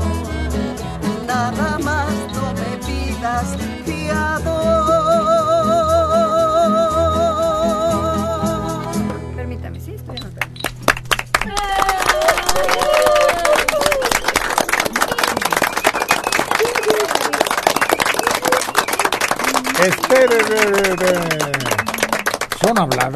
esto qué quiere decir? Pues que andan diciendo cosas sin fundamento, sin nada más por hablar, Chismes, chismes. argüendes, Sí, para, invenciones, para molestar a alguien. calumnias. Todo eso. Pero calumnia. ¿No te acuerdas cómo sigue ese refrán? Calumnia. Calumnia, ¿qué sigue? Calumnia, puntos suspensivos.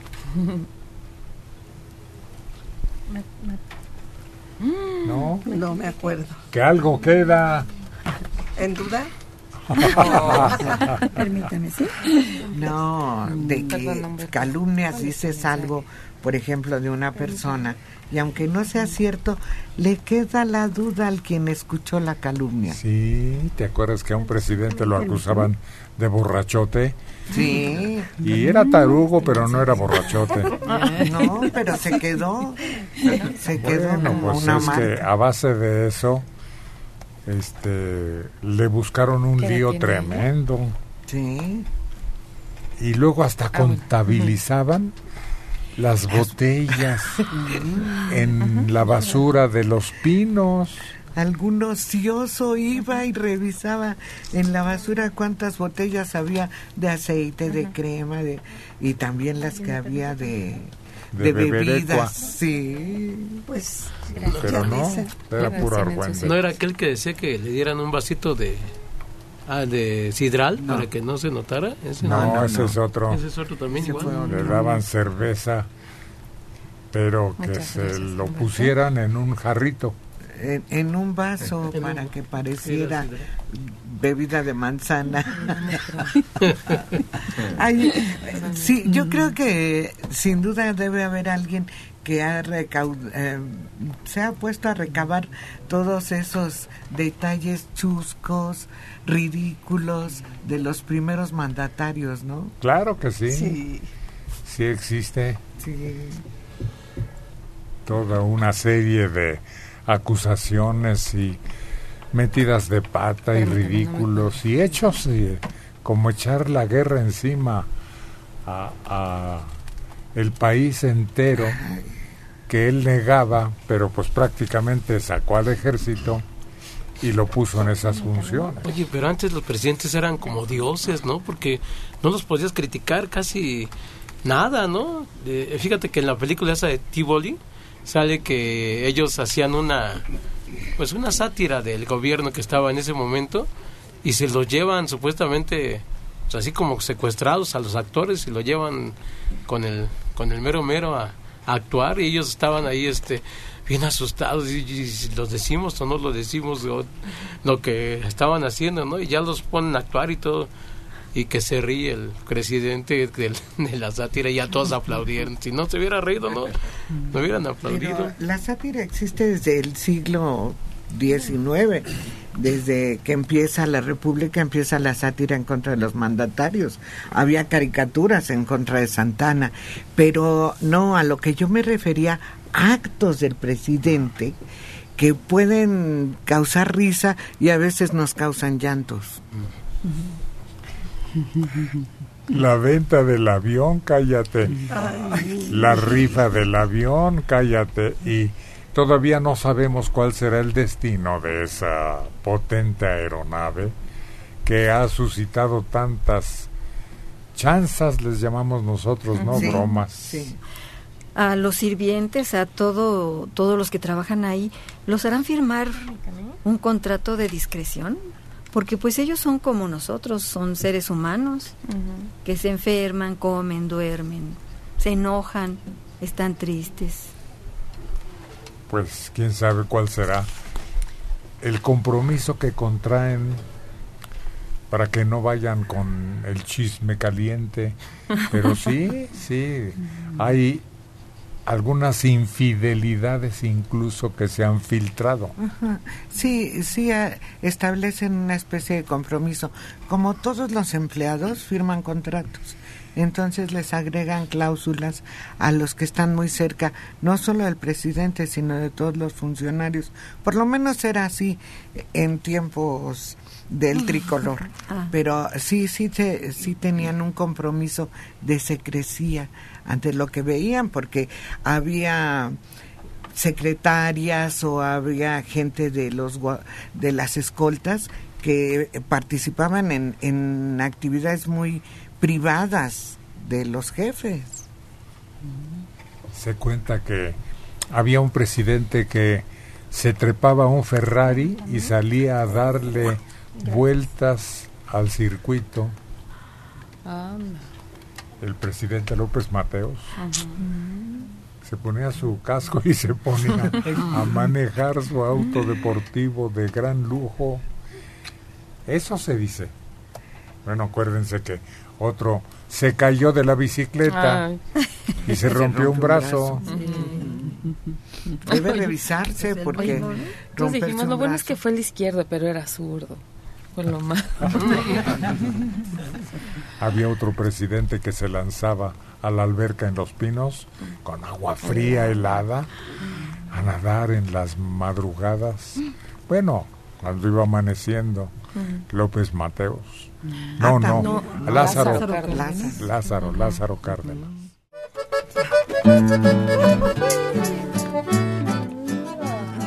Del Merito Guanajuato, repuesto totalmente. Y con ese ánimo de cantar es el Uriangato a quien recibimos en estos micrófonos de Buenos Días. Las cámaras le dan la bienvenida.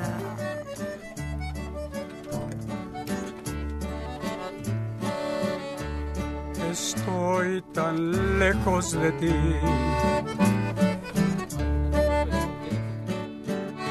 A pesar de la enorme distancia,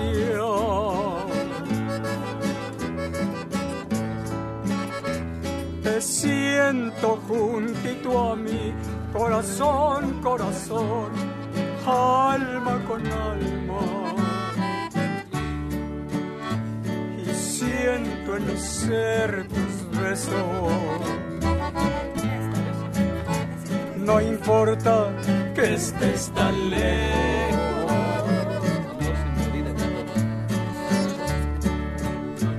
Estoy pensando en tu amor. Y a lo loco platico contigo.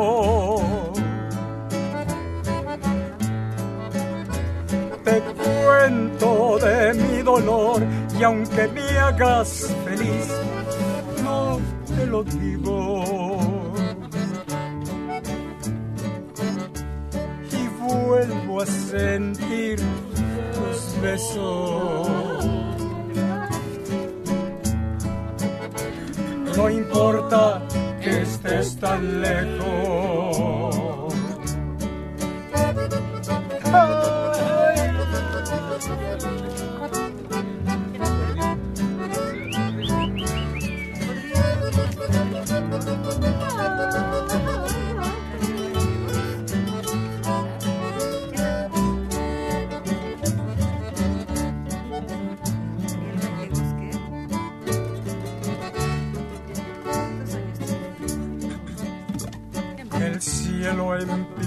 Empieza a clarear.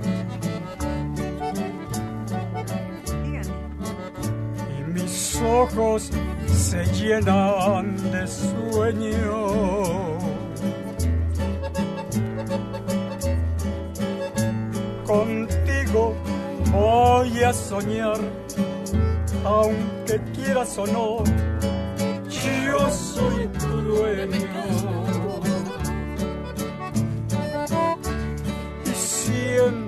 Tendré tus besos.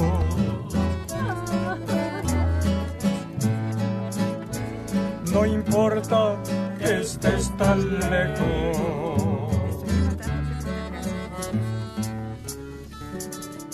Estoy pensando en amor.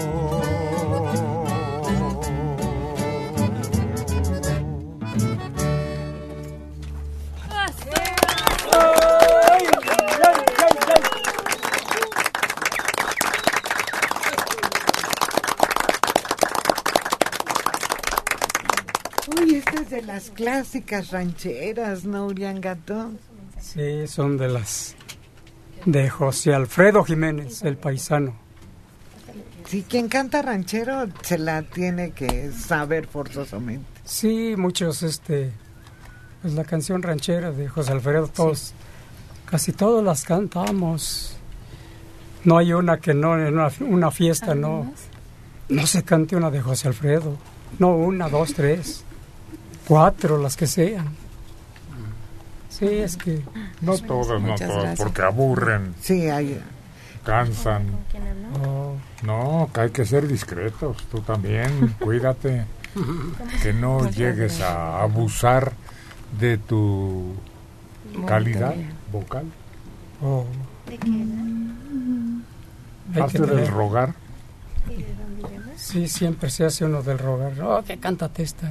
Oh, que, ando, que ando malo de la garganta. Sí, ay, ando muy malo. No, tampoco que eches mentiras, ¿verdad? Sí, no, no, no.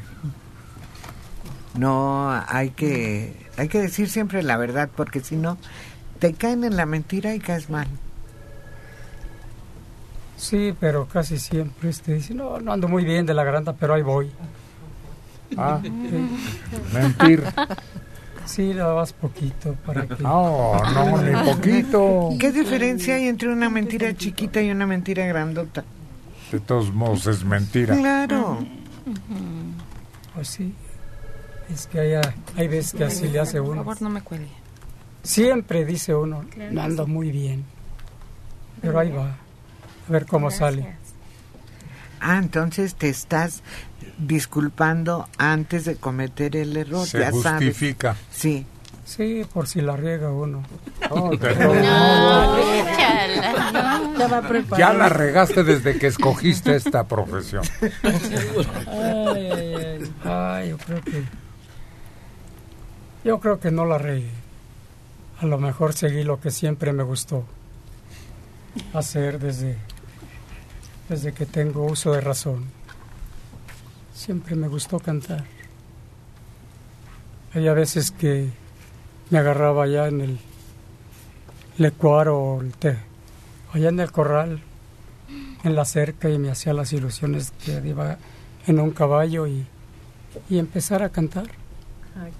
Sí, así, así me agarraba yo, este, como allá los casas eran larguísimas, larguísimas, 50, 60 metros de fondo tenían las casas, eran muy grandes, 20 metros de ancho por, uy, eran unos corralones. Pues allí, ahí se criaba el ganado. Era potentado, fíjate qué casón, ¿no? Tenía no. su familia del Uriangato. Mi abuelo. Pues sí, por eso. No era nosotros, no, no llegamos a no llegamos a eso. Nosotros vivíamos en la casa de él. Allí mucho tiempo. Entonces, ¿qué andabas haciendo en ese corralote? Oh, pues jugando. Había veces que los usábamos hasta para jugar béisbol. Imagínate. Tenían un diamante de béisbol en la casa de su abuelo. Necesitas un buen terrenote con... No, para sé rico, con razones es del alta. De la realeza uriangatense.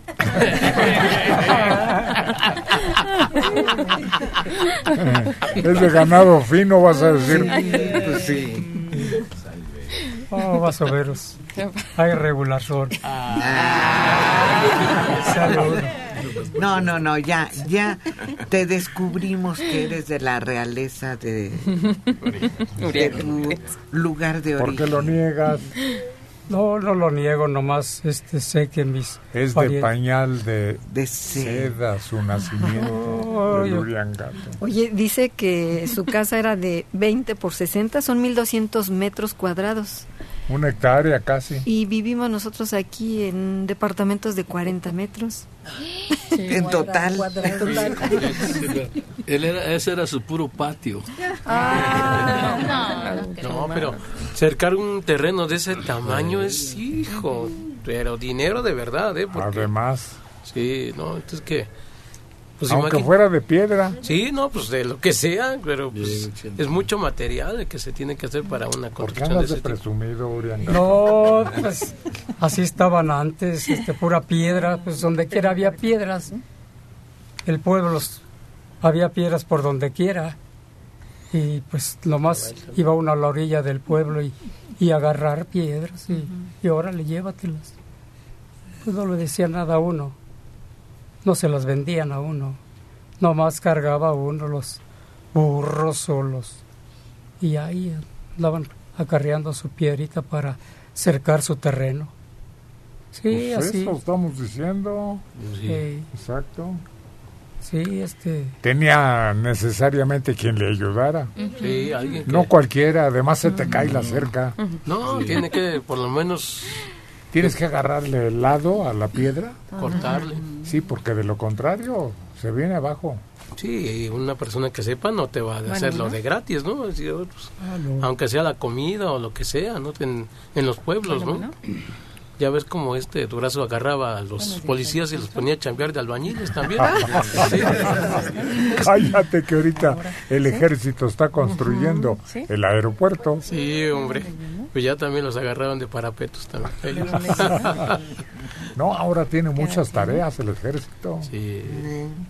Pues pagaduría, transporte de libros de texto, medicamentos, todo, protección en caso de desastre natural Sí.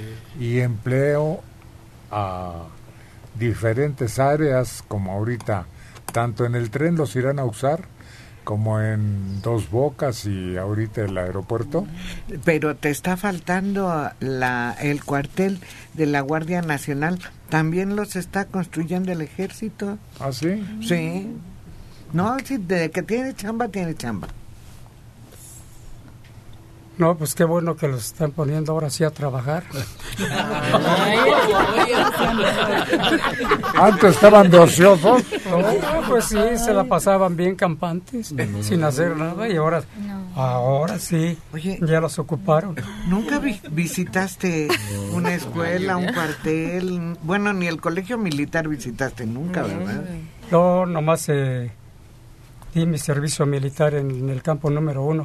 A los que nos ponían a recoger las piedras, era todos los concretos eh, que andábamos dando del servicio.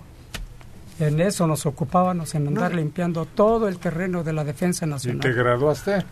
No, ¿de qué? Pues nomás me dieron mi cartilla y ya. Con razón. No, nada más.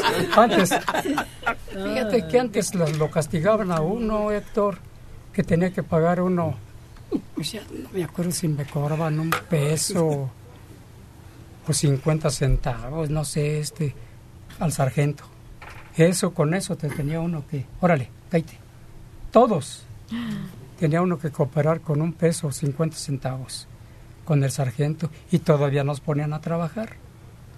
Y ese, ese era el... Pero te hicieron hombre. Eso sí. Ah, vamos. Sí, no, sí, este... Codo. ¿Qué pasó? Bueno, pues acaban de escuchar un episodio más de la vida íntima de El Uriangato.